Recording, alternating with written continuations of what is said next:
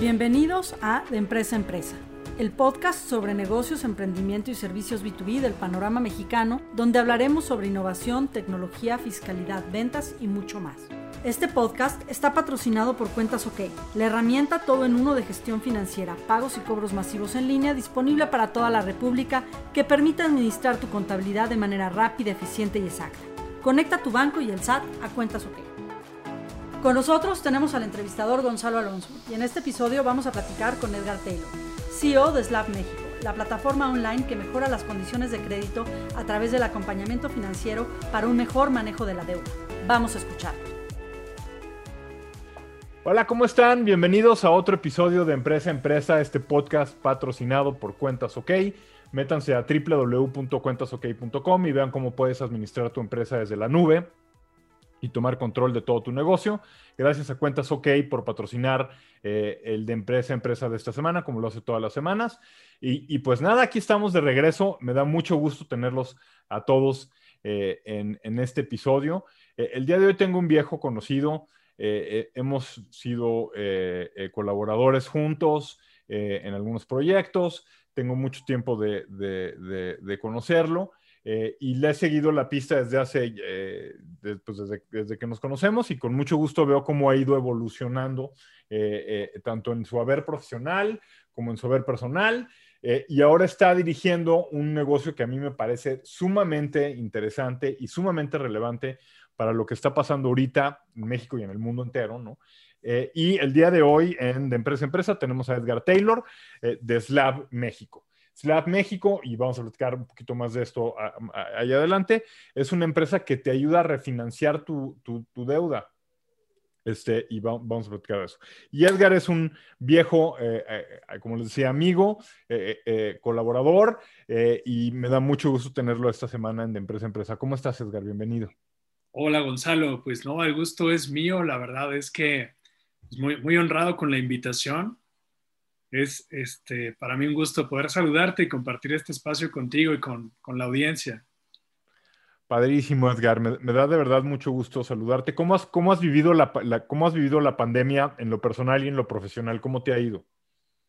Pues mira, ha sido un periodo muy extraño, yo creo que para la mayoría de las personas.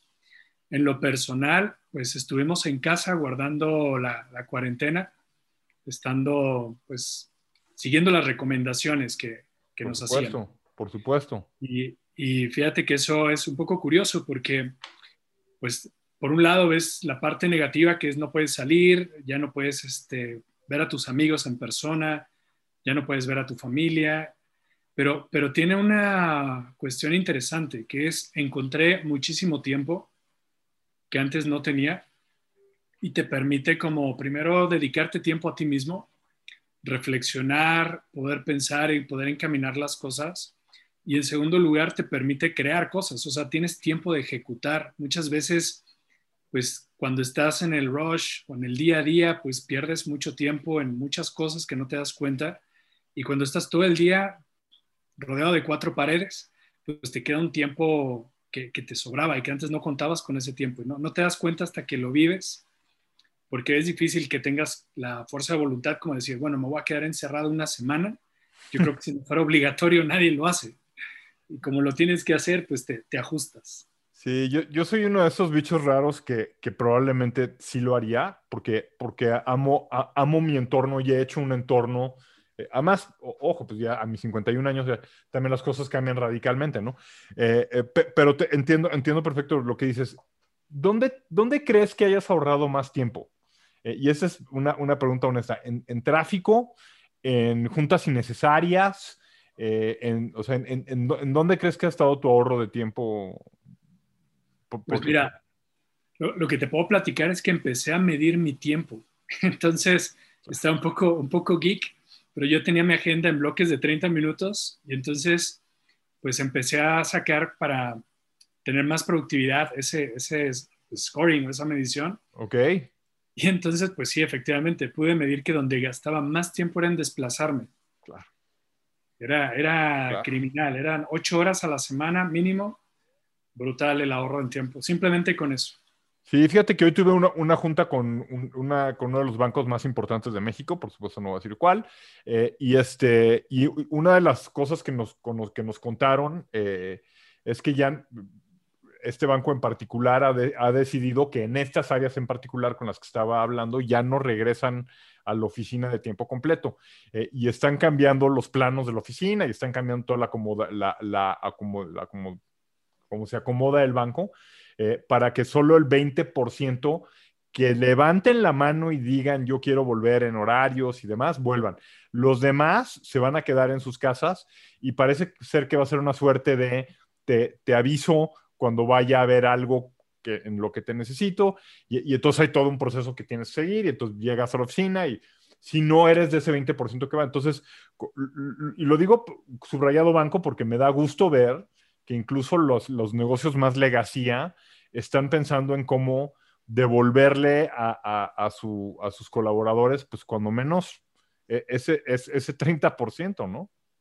No, y además estaba leyendo una revista que incrementó la productividad de los empleados un 28% con el trabajo en casa. Sí, también yo he leído otros estudios que, que, que, vaya, esa productividad no necesariamente está también medida, ¿no? Em, hay, que ver muchos otros factores. Yo, yo, por ejemplo, en lo personal, y es algo que no me da nada de pena decirlo, eh, sí he visto cosas muy positivas en la, en la pandemia de incrementar mi foco, productividad y otras cosas, pero también debo decir que mi estrés, eh, mi, mi em, pues sí, eh, en, general cómo me siento también se ha visto afectado. Eh, no, diría depresión porque para nada estoy deprimido, pero, sí definitivamente eh, siento una angustia que no sentía antes de la pandemia, ¿no? Oye, Edgar, platícanos un poquito para entrar más adelante en la conversación, qué es Slav México y, cómo, cómo, llegaste ahí y, platícanos un poquito de eso. Mira, fue, fue todo un journey, déjate te cuento un poco como ese, ese journey que, que me tocó vivir. Este, es un poquito, bueno, para, para quienes no saben, pues estuve colaborando con, con, Gonzalo hace unos años. La verdad es que fue, fue una suerte y, y, si no tengo la oportunidad lo agradezco porque aprendí muchísimo y creo que, que, que, es bueno tener esos mentores que de repente te encuentras en la vida y por otro lado, pues también tener como la apertura de aprender, o sea, estar dispuesto a escuchar, estar dispuesto a ver. Claro. ¿no? No, no quedarnos en el egocentrismo de yo lo sé todo o yo soy mejor o no. Eso creo que no funciona menos en una era tan dinámica como la que estamos viviendo. Completamente de acuerdo. Este, pues colaboré con Gonzalo y después me, fui como, a, como de vagabundo digital a conocer startups y al tema de, de inversiones que me gustaba mucho entonces empecé a tomar cursos y empecé a conocer startups porque quería, quería como arrancar algo, pero no quería arrancar algo a ciegas, sino quería como encontrar ciertos elementos para saber qué podíamos hacer. De acuerdo. Entonces, este, pues bueno, estuve, tuve la oportunidad de colaborar en algunas empresas que se dedican a incubar y acelerar startups. Y entonces pude tener contacto con muchos emprendedores y conoces emprendedores de todo tipo. Emprendedores muy dedicados, emprendedores como con un poquito de ocasión, emprendedores que están buscando nada más como el, profit o, el dinero, emprendedores que tienen un motivo pero no saben bien cómo, en fin, o sea, encuentras de, todo. ¿En, qué, ¿En, qué, empresas estuviste trabajando, o sea, colaborando? Pues mira, estuve colaborando con Finovista, que es la claro, sí, por supuesto. Y, este, y ahí, pues bueno, también la suerte de conocer a Andrés y a Fermín, que son los, que organizaban todo, todo este ecosistema, la verdad, pues tienen un trabajo excelente. Y pude conocer empresas, por ejemplo, como DAP, que es una empresa de pagos con QR, con este Toño Peláez, que la verdad es pues, un tipazo, pero aparte como emprendedor es muy dedicado. Entonces aprendes un poquito también de esos buenos hábitos que de, repente esa ética, de esa ética de trabajo.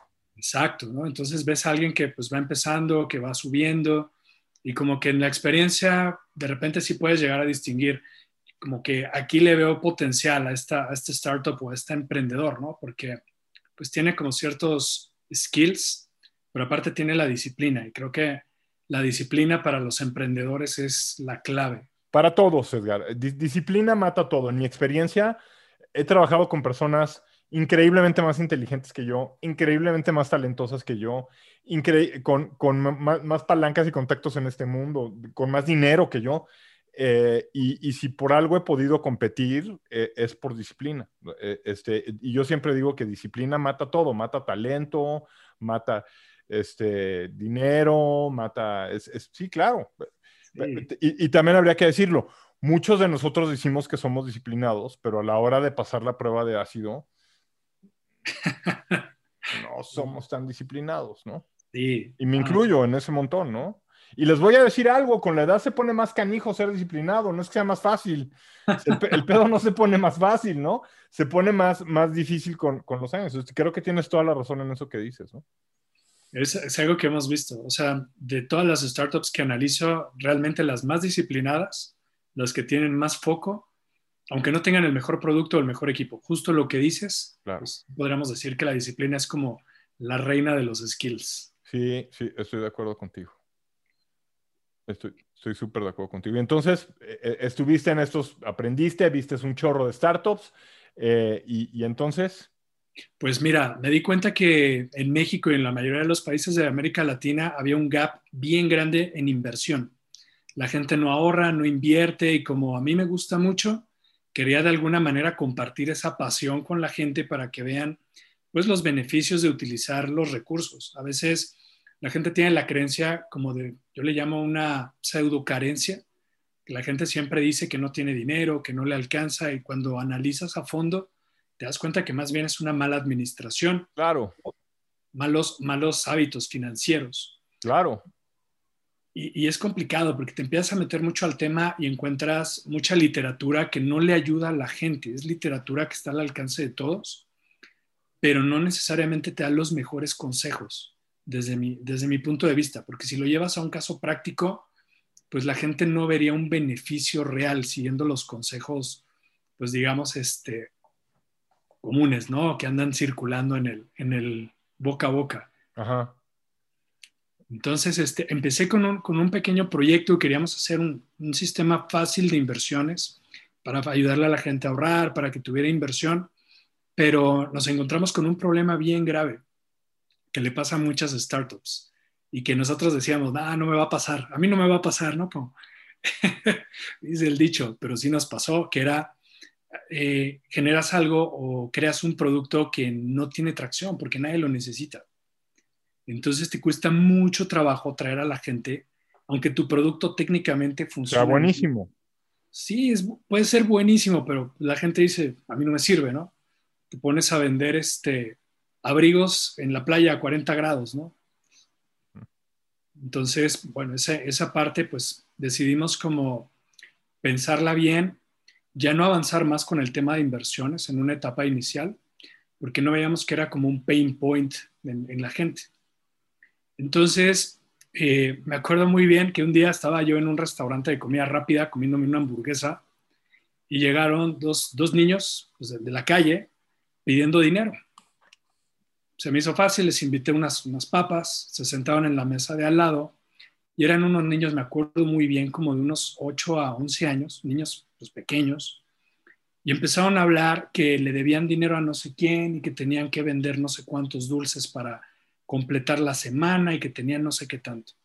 Y eso a mí me causó un shock muy grande porque, o sea, eran niños de 10 años con temas de deuda y compromisos económicos. Claro.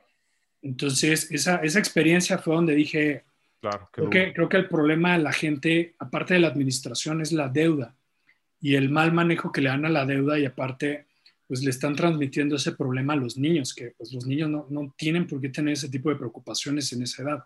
No deberían, no. Entonces, pues son como, como, pues fue como una señal, me, puse a pensar mucho sobre eso, y entonces fue cuando surgió el concepto de Slab, que es la, un, producto que está hecho para que la gente pueda pagar las deudas que ya tiene de forma más cómoda y también financiar créditos, pero con una forma diferente a la banca tradicional, donde tienes como algunas condiciones que no encuentras en los productos de crédito tradicionales.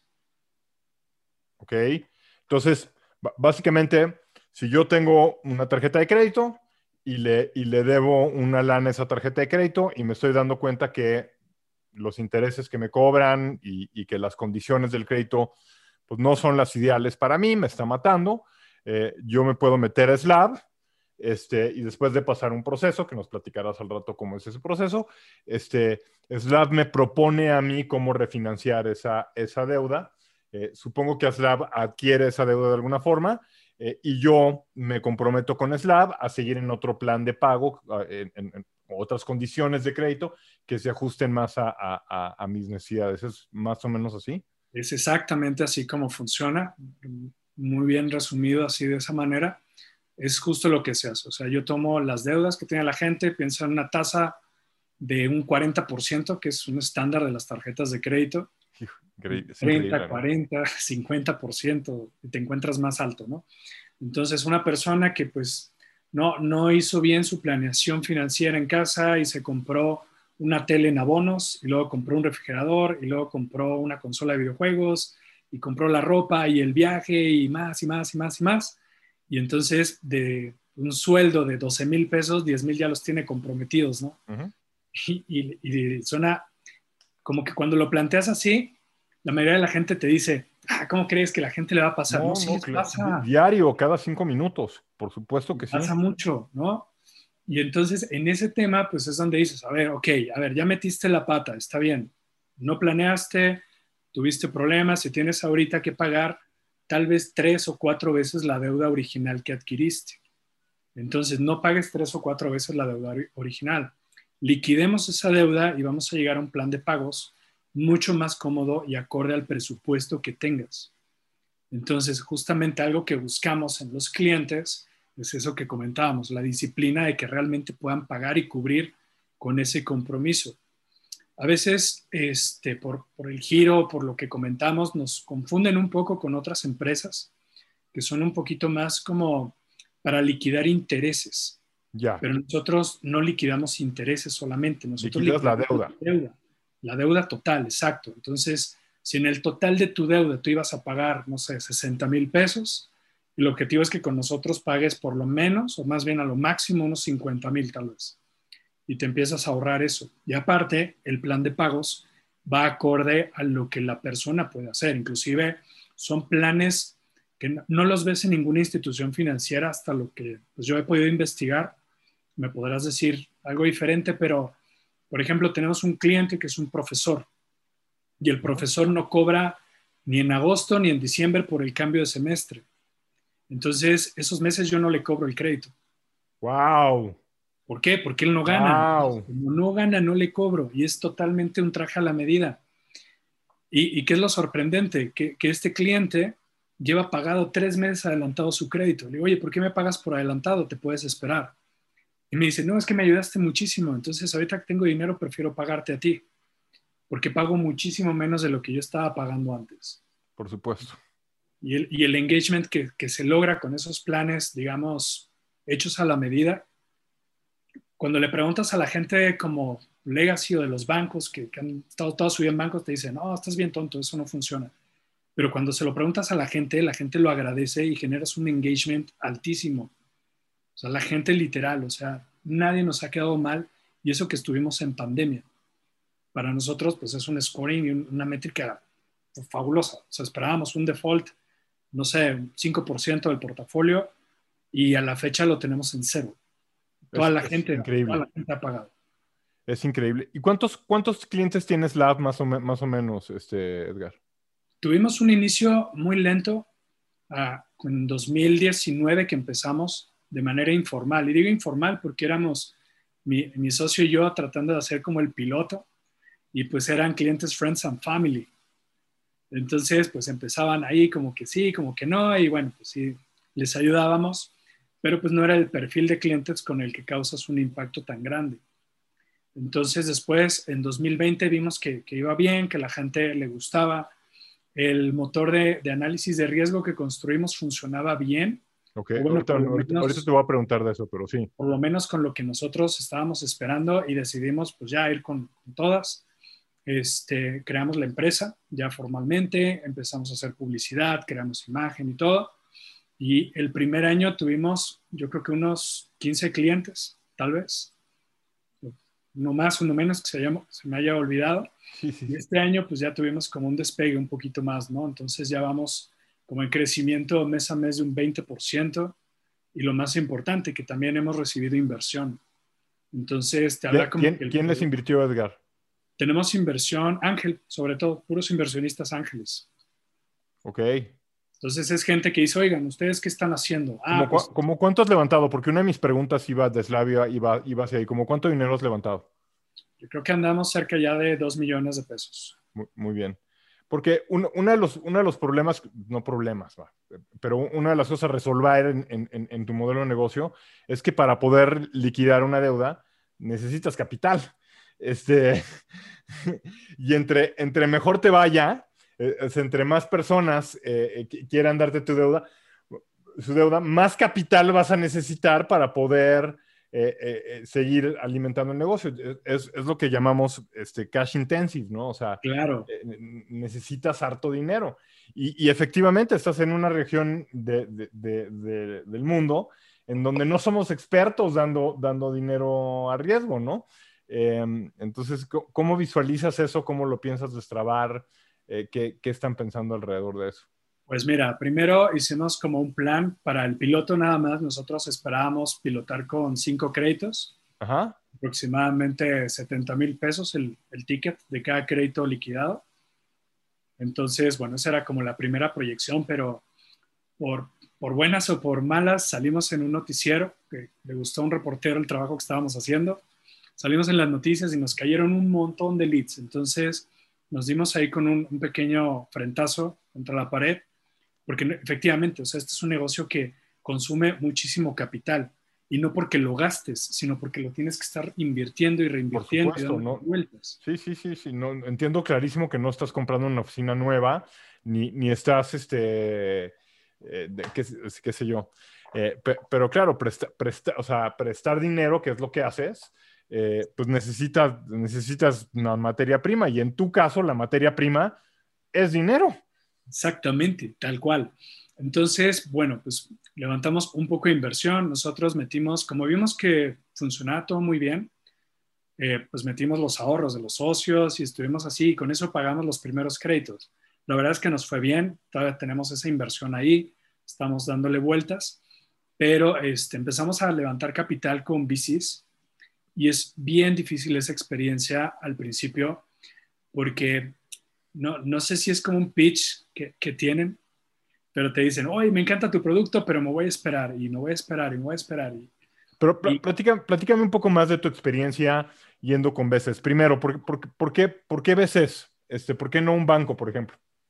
Pues mira, primero por el tipo de financiamiento que te dan. O sea, tú puedes negociar un, una nota convertible, la cual pues siento que beneficia mutuamente tanto, tanto a la empresa como al inversionista, porque estás como protegido. Entonces, pues pensamos que es un buen vehículo. Este, y segundo, por el tema de tener a alguien que te ayude a crecer o apalancarte. O sea, porque el banco no es un socio. El banco, o sea, es un socio porque te puede dar capital, pero no es un socio estratégico porque no se va a meter contigo, no te va a dar ideas, no te va a dar tecnología, no te va a ayudar a conectarte con alguien más.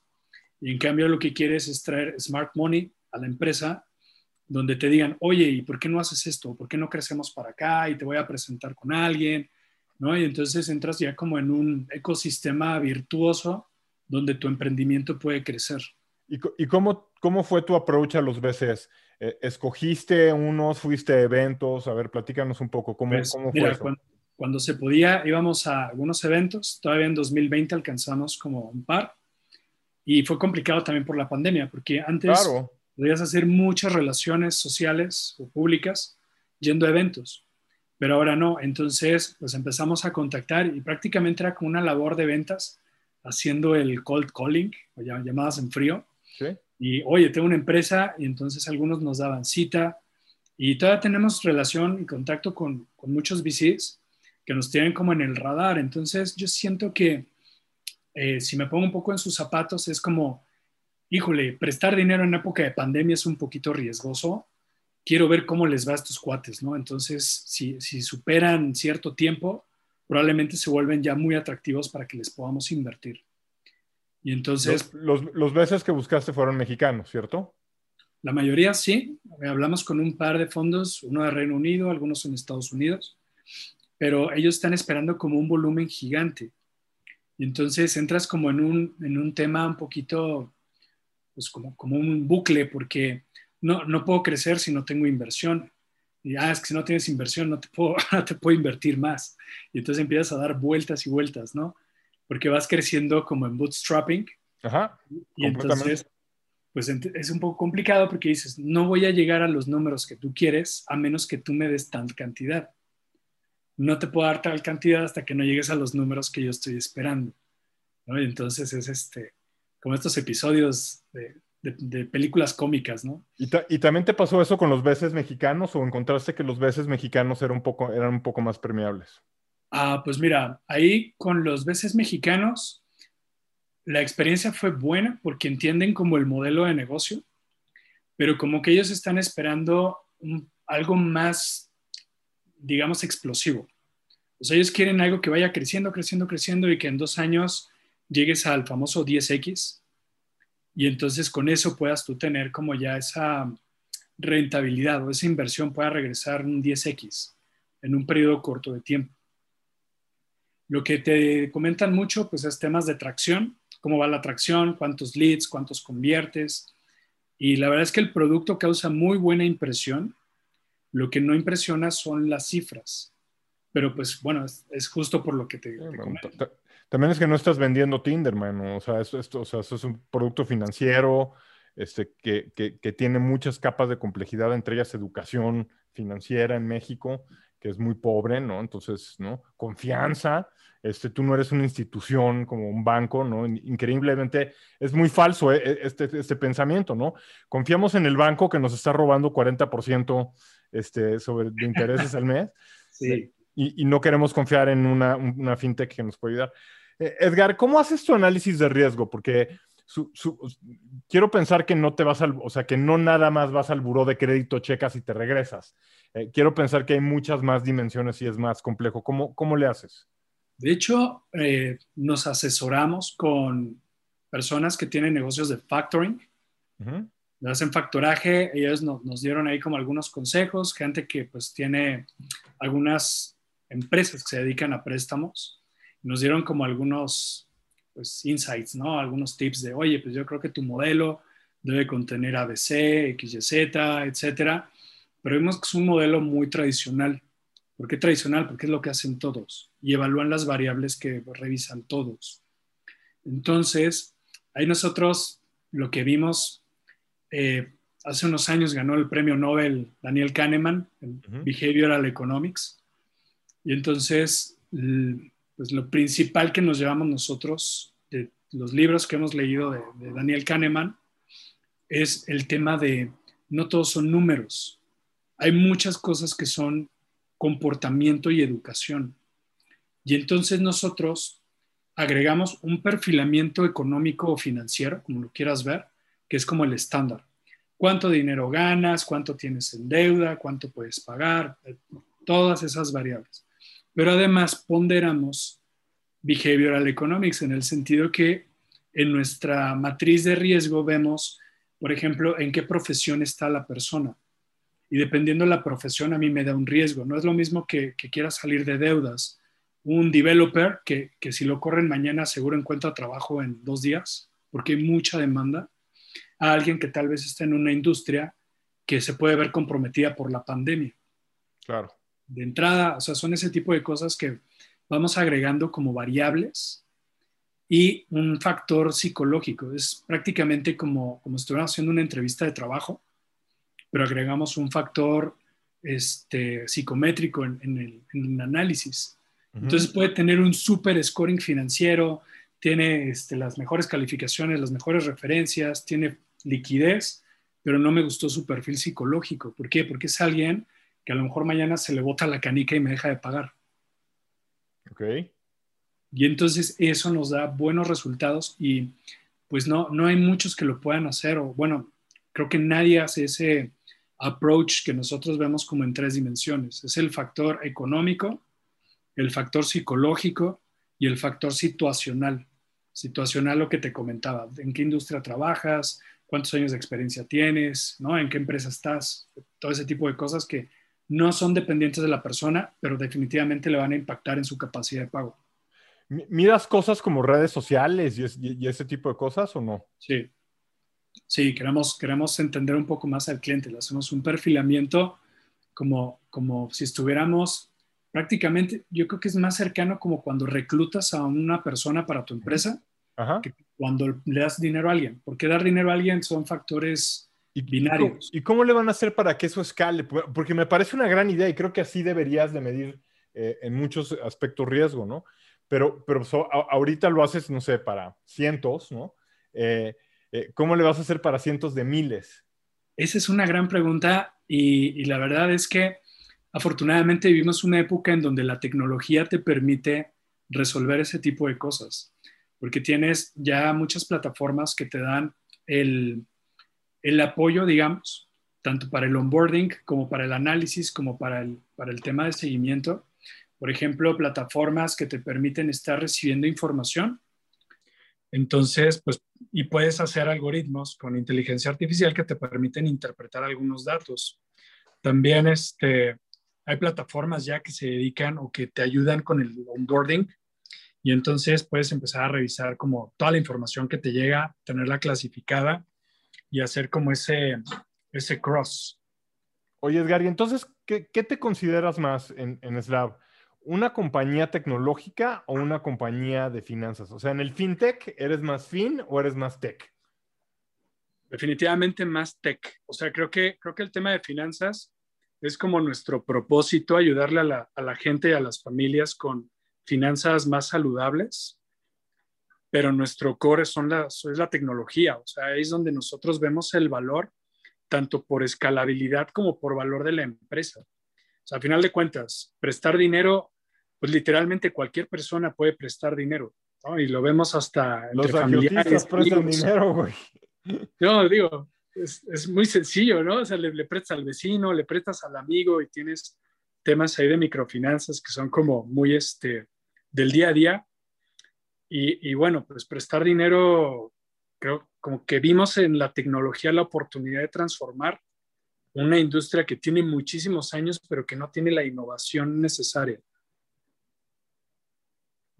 Estoy, completamente de acuerdo. Entonces, ¿dónde crees que deberían de enfocarse más sus esfuerzos en, los próximos meses? ¿En resolver este problema de escalabilidad o, en, resolver el problema de financiamiento para con los, los clientes? ¿Qué, crees que viene antes? Pues mira, nosotros queremos ahorita terminar de trabajar una plataforma que sea escalable. O sea, es como, como el core del producto. Y de hecho, completamente de acuerdo es, el coro, o sea, es como la materia prima o como la obra negra de la casa, porque si no estás vendiendo humo realmente, entonces pues tienes que tener como ese core tecnológico y después de ahí empezar a sacar algunas, ya como en sí el, el desarrollo de producto, para que puedas ir aprovechando la tecnología, llegando a más gente, pero pues ya vas sobre una base más firme. Entonces, cuando, cuando vas con los veces ahorita, ¿Para qué les pides dinero? ¿Para la parte tecnológica o para la parte de los clientes? Para la parte tecnológica. Claro. Necesitamos, necesitamos invertir en eso porque es lo, que, es lo que le da valor a la empresa. Al final de cuentas, el portafolio, pues sí está muy bien, genera utilidades, es muy padre, pero el valor, el valor está en la tecnología que estás desarrollando detrás. Estoy completamente de acuerdo. Eh, ya te he escuchado hablar un par de veces de que tienes un socio. Este, y esta es una pregunta que me encanta hacerle a los emprendedores. Eh, eh, ¿por, qué escogiste asociarte? Es, mi primera pregunta. ¿Y, qué has aprendido de tu socio y de la sociedad? Mira, somos tres socios en la empresa.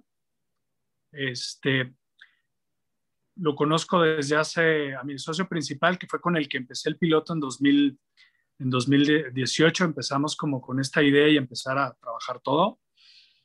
Este, lo conocí en 2007, trabajando juntos para un retailer. Y, y, la razón de que nos asociamos es que primero nos llevamos bien, lo cual es clave. Clave. Y lo segundo fue la primera persona que creyó en el proyecto en sí. O sea, cuando yo platicaba con amigos y todo, me decían, ah, pues está bien. Pero, pero él como amigo, nos, nos fuimos a comer. Un día le platiqué un poco la idea que estaba viendo y él me dijo, oye, ese proyecto está increíble, yo quiero participar, ¿cómo te ayudo? Ah, pues podemos empezar a platicar y entonces tomamos la conversación y él se empezó a movilizar mucho.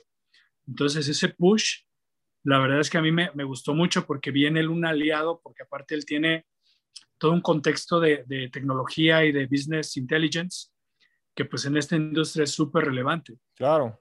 Entonces, pues vi como, como un buen complemento, lo, lo invité a participar ya como socio y fue cuando ya, ya este, hicimos la, la, sociedad y luego él me presentó a su amigo, que es mi tocayo, también se llama Edgar, y, este, y vimos que pues hacíamos un, una buena, un buen equipo, ¿no? Entonces hacíamos un, una buena tercia y ya fue cuando empezamos con el equipo completo a trabajar esto. Oye, oye Edgar, y, y es, es, es, un tiempo, esto es algo que muchos emprendedores me, me preguntan y, y tú, tú, tú, incluso lo trajiste a la mesa con esto del bootstrapping, ¿no? Este, eh, ¿es, ¿Ese eslabón un, un trabajo de tiempo completo o todavía no?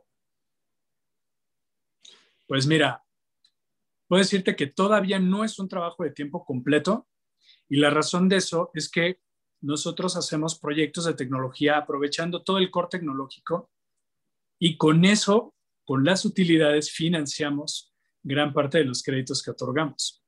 Es Entonces, es importantísimo que, que, los emprendedores escuchen esto porque... Es que es lo más sensato, porque a veces piensas como que vas a tener un producto, lo vas a lanzar al mercado y va a llegar un VC que te va a decir, ok, toma el dinero, pero, pero el proceso no es tan directo, o sea, tienes un due diligence y he visto muchos emprendedores que están sufriendo porque dicen, me queda dinero para tres meses. Esa no es la manera de emprender porque tienes distractores. Tienes que estar primero tranquilo tú, porque si tú estás presionado porque en tu casa no hay dinero, porque ya no te alcanza para pagar la renta y ese tipo de cosas, va, va a llegar la oportunidad y no la vas a poder aprovechar, porque no vas a estar bien. Eh, no, podría estar más de acuerdo contigo. ¿Por qué no nos educas un poco de, los proyectos tecnológicos que haces, eh, el tipo de clientes que tienes y, cómo bootstrapeas? Porque eso es bootstrapeo, o sea, eh, si quieres más financieramente, pero lo que estás haciendo es aprovechar tu core tecnológico pues para proveer un servicio y, que a su vez eso sirva para crecer el core tecnológico y crecer los préstamos y el negocio, ¿no? Entonces, pl platícanos más. Pues mira, ahí lo que vimos es realmente la pregunta, ¿para qué somos buenos? Pues somos buenos para, para un montón de cosas, ¿no? No, realmente, ¿en qué somos buenos? ¿Por qué, ¿Por qué nos contrataría la gente como empresa de tecnología? Ah, pues mira, desarrollos de Business Intelligence, implementación de CRM, este, ¿no? ciertas tecnologías muy particulares. Y entonces empezamos a vender esa, ese conocimiento o esa expertise a través de proyectos. Pues, oye, yo necesito una aplicación, yo te la hago. Oye, yo necesito implementar o integrar mi CRM con un RP, yo te hago la integración. Y entonces son proyectos donde vas tú pues trabajando y aparte vas haciendo amigos y vas haciendo... Claro, este, contactos, networking, este, claro. por supuesto. Y, y, es una parte también buena porque como, como persona te permite aprender de otras personas y de otras empresas. Entonces, este, pues estamos ofreciendo la tecnología, generamos utilidad y de esa utilidad decimos, ok, ya tenemos dinero, vamos a sacar otro crédito y vamos creciendo y creciendo y creciendo. Realmente es la única forma que hemos visto ahorita, mientras no recibamos una inversión, pues digamos que ya nos permita crecer el portafolio y que nos permita crecer la plataforma tecnológica. ¿Cómo cuánto tiempo dirías que, que dedicas de, de, de, tu tiempo de emprendedor a, a, buscar ese dinero y como cuánto a, al, tra al, trabajo que has descrito antes? Este, eh, esto es pa para que nuestra audiencia se dé una idea de, cómo está tu tiempo dividido, ¿no? Mira, ahí yo, yo me iría un paso antes y te diría que es muy importante administrar el tiempo. O sea, tú tienes que saber en dónde se te va cada, cada minuto del día. Claro porque de esa manera te permite, digamos, sacar un trabajo de dos trabajos de tiempo completo a la semana. Y no porque trabajes 90 horas a la semana, sino porque estás aprovechando el tiempo. Correcto. A veces la gente tiene la idea que tienes que trabajar como 15 horas diarias para lograr resultados, seguramente sí, a mí me ha tocado, hay días que sí, porque quieres sacar algo y te, obsesiona y entonces estás en la noche trabajando y, hasta que llega la familia y te dice, oye, ya duérmete, ya baja a comer o no sé, ¿no? Sales del cuarto. Pero, pero esa, esa obsesión no puede durar diario porque también te empieza a pegar un poco en el tema de creatividad y en el tema de salud. Y hay veces que con que trabajes tres horas al día muy enfocado, sacas y avanzas muchísimo, pero porque estás con una claridad muy buena. Entonces, creo que es una parte donde te tienes que conocer a ti mismo como persona, en qué hora del día eres más productivo, en qué hora estás como más lúcido, este, si necesitas hacer algún ritual. Yo, por ejemplo, cuando necesito pensar en algo, camino, me gusta caminar. Y entonces ya sé que le voy a invertir una hora al día a caminar y estar pensando cómo voy a resolver esto, y te despejas y dices, ya lo tengo, regreso, lo escribo y entonces ya tengo como una claridad de hacer las cosas. Pero pues eso depende de cada persona. Hay gentes, eh, personas que trabajan súper bien en la mañana, se levantan a las 5 de la mañana y empiezan a trabajar. Hay gentes que se levantan a las 11 de la mañana, terminan de trabajar a las 3, porque esa hora es donde encuentran la inspiración y, y están trabajando tarde. Lo que sí he visto que funciona es trabajar en horas donde no tienes distracción. Claro trabajar en la madrugada, ya sea muy de noche o muy de mañana, tiene el beneficio que nadie te distrae. No tienes llamadas, no tienes correos, no tienes personas que te estén este, distrayendo. Te, ayuda a ser súper productivo. Son, son horas de oro. Entonces, en tu tiempo, como, dirías que cuánto tiempo está dedicado a buscar ese capital que necesitas para Slab y cuánto tiempo está dedicado en producir el capital que tú tienes que producir para seguir con el sueño?